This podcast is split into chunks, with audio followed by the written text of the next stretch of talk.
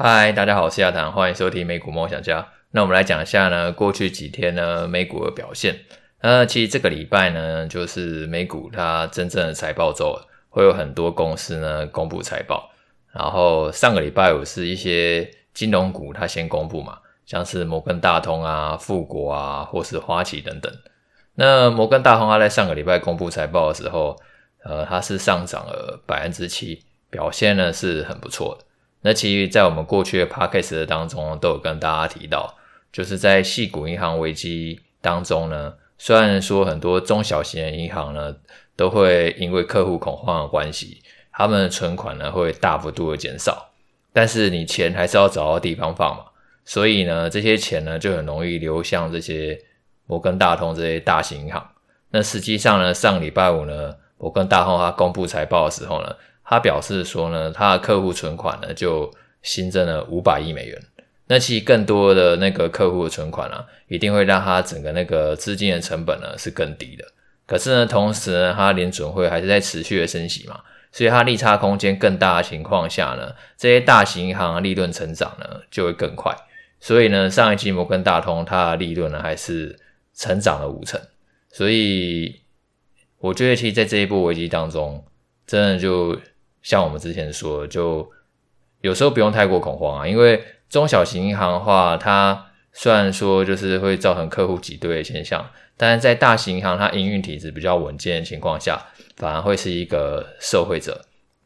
然后呢，如果说你今天是中小银行的存户，那其实就更不用紧张了，因为其实应该要紧张的是股东。假设说今天中小银行它真的发生什么事情，然后真的倒闭的话。那股东真的有可能会血本无归，就是他的股东价值可能是会归零的。可是呢，假设你今天是放在里面的资金，那其实都会受到那个联邦存款保险机构的保障嘛。虽然说额度可能只有二十五万美元，但是其实政府他为了避免这个危机扩大，他去救援这个存户资金的机会呢，其实是非常高的。因为前几天其实巴菲特他有在那个日本受访嘛。那其实他就有提到说，他觉得这一波危机呢，跟二零零八年并不太一样，因为呢，这一次呢，政府他出手的速度其实是快上非常多的，甚至他还说他要赌一百万美元，赌就是呢，放在这些银行的这些存户，他并不会去损失半毛钱。可是他有强调说，假设你今天是股东，那你可能就要很小心了。如果说你今天去抄底一些可能比较小，然后比较不知道名字的银行股。你可能会觉得说，哇，跌很多，那我就进去买，那就要很小心，因为它虽然说可能客户存款获得保障了，但是它的获利能力确实呢有造成一定的程度的影响。因为今天如果客户存款流失了，然后你那个贷款又放不出去，那这样的话你那个利润空间如果缩小了，那很自然的话，你那个股东价值就会接近归零，或者说因为政府它直接接手的关系，那也很容易造成呢就是股东权益呢被牺牲掉。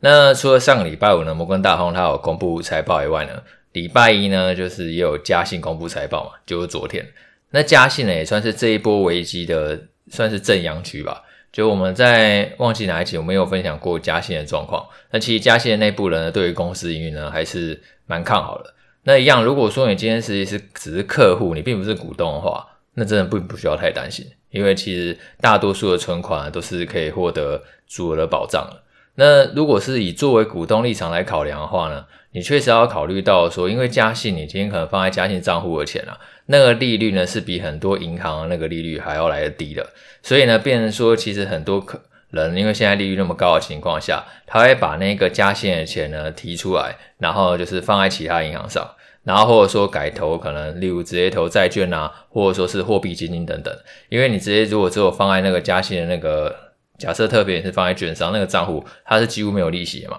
那所以呢，大家会追求高利息的情况下，会想要去选择其他替代的选项。所以这一季呢，嘉信的存款确实减少了超过三成。只是我觉得在流动性没有问题的情况下的话，我并不会说太过担心嘉信的营运状况，因为不管怎么样，它都还是受到美国监管保障一个券商。就是你身为股东的话，你一定要对于短期的那些获利能力。的确会有所影响，可能股价还会比较震荡一点。但是假设说你今天作为一个客户，我觉得对于那些账户当中资金呢，其实不需要太过烦恼，甚至你可以就是像我们以前有讲过，你就多开几家券商嘛。而今天是礼拜二，礼拜二的时候呢，还有一家美国券商会公布财报，是 IB。那 IB 的话呢，它的中文是盈透证券。那其实如果你有去看股价表现的话，你就会发现说呢，盈透呢比起嘉信，诶，它的表现是好上非常多的。那为什么会这样呢？主要是因为呢，其实现在嘉信的话，它变成说，呃，它的股票交易手续费的占比已经非常非常低了。然后它现在主要变成以那一个利息收入来源为主，可是呢，在客户存款流失的情况下的话，大家会担心说，它这个利息收入呢，可能，并不是说很能够获得保障，然后变成说，它在短期之内的营运呢，就会比较大的逆风。可是 IB 的话，它有蛮大的收入占比，依然是交易的手续费，所以只要交易还是很热络的话，对于它的营运呢，就不会有太大影响。那这也是两家公司它获利结构上一个比较大的一个差异。然后礼拜二的话，还有像是交生啊、美国银行或者说是 Netflix 呢，都会公布财报。然后礼拜三有 Tesla，然后艾斯摩，然后周四呢则有台积电。嗯，所以其实这个礼拜还蛮多公司公布财报啊，就而且还是各行各业，可以去更好的评估说，诶，上一季呢它的财报状况怎么样？然后下一季的展望呢又是什么样子？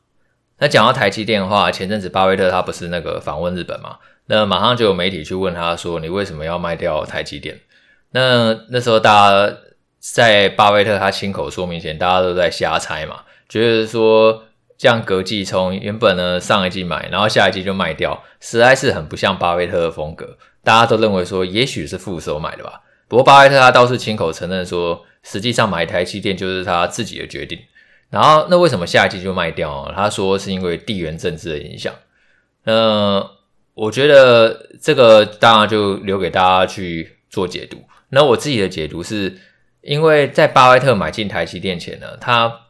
不可能不知道地缘政治这种东西。你在买进台积电之前，你早就应该知道说台积电的它主要工厂就都在台湾嘛。然后呢，所以它随时就是都可能受到台海局势的影响。怎么会下一季呢？就忽然又让你觉得说，诶，台积电它的厂房大部分都在台湾，所以呢是非常危险一件事情。这中间应该是发生了什么事件，让巴菲特呢做出这样的决定？他可能看到什么事情或得到什么讯息，然后让他觉得说台海风险已经到了他无法忽视的地步。原本认为呢是可以容忍的，他觉得呢买进台积电的地缘政治风险在他可以接受的范围。但是可能在这短短三个月之中呢，发到底看到什么事情，或得到什么样的讯息，让他觉得说其实持有台积电呢是一件。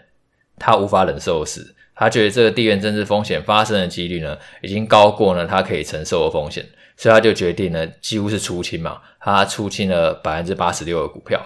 那我觉得其实巴菲特他这样子直接出多台积电话，对于像我自己的启示来讲话，我觉得就是适时的去分散海外资产，还是非常重要一件事情啊。当然，没有人希望说发生战争，因为发生战争的话，其实不管说是你的股票，然后或者说你的房地产，然后或者说甚至你自己人身安全，都是很有可能受到威胁嘛。但是至少说，如果你今天有分散一些资产呢，在在美国啊，或者说是在日本，那这样的话都会让你整个资产安全度呢是提高很多的。那巴菲特其实他最近对于海外的市场还是蛮有兴趣的，就但是前提是要安全了，所以呢他。自己在日本接受受访的时候，他是提到说，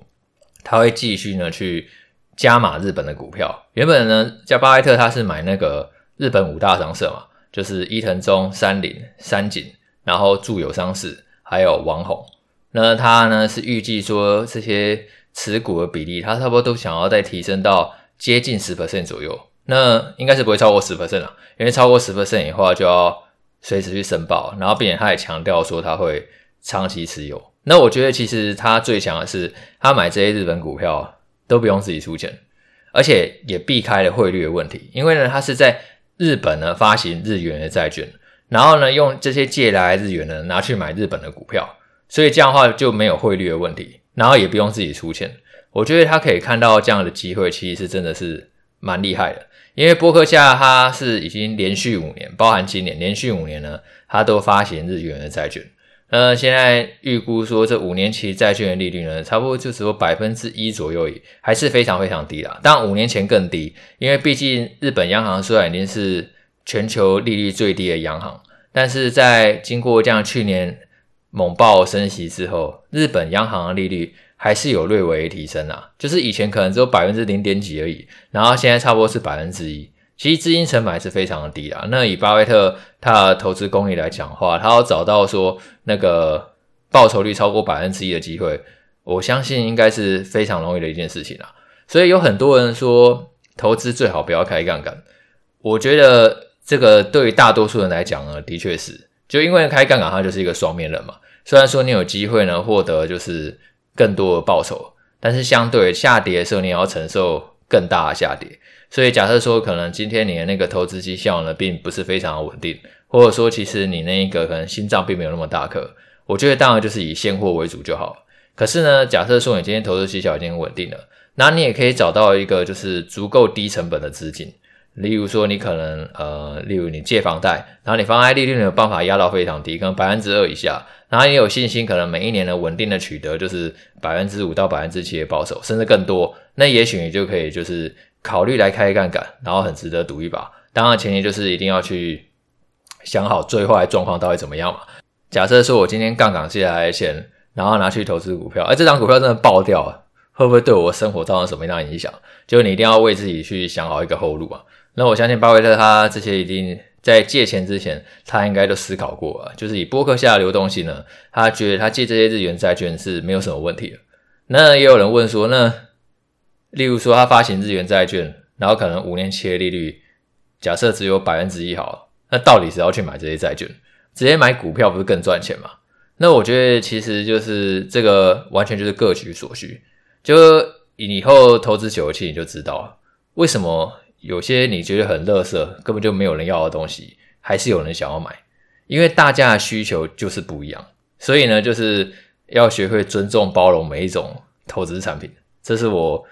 嗯，算是在投资市场那么多年一个最大的感受，就不没有什么东西是完全没有用的，也没有什么东西是完美的，就任何东西一定都有它的价值所在，只是前提就是你要去理解它的价值。那无法理解的东西，你就不要买嘛。那有些人他可能，例如像他去买债券，他虽然说利率超级低，但他觉得很安稳啊，他就觉得说这样可以稳稳利利息呢，其实就很不错。不像股票的话，他要承受那个上冲下洗的波动嘛。所以其实波克家发行这些日元债券，对于一些投资人来讲话，还是有相当程度的吸引力。因为呢，日本央行它现在利率还是非常非常低嘛，所以对投资人来讲，如果说还是有利差可以赚的话，那其实就还是有吸引力存在。那最后呢，回答一个听众的问题哦，呃，他留言就是 Jail 一一二四，然后台海危机，师大你好，看到巴菲特大砍台积电的新闻，想询问我们的资金放在 IB，如果真的战争，能用什么方法把钱拿回来？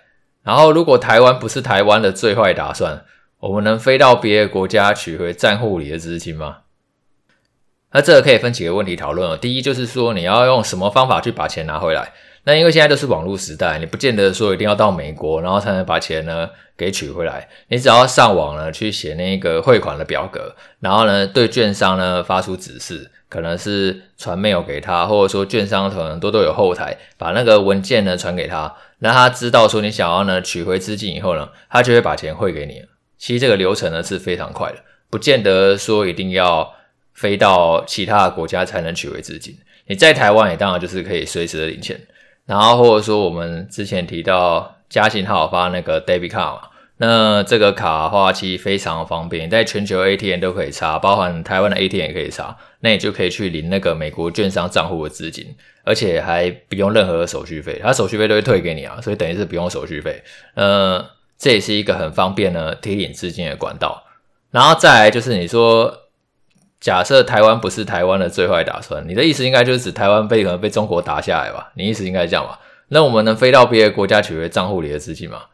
我觉得啊，假设台湾真的被中国打下来，你要飞出去恐怕很困难。就是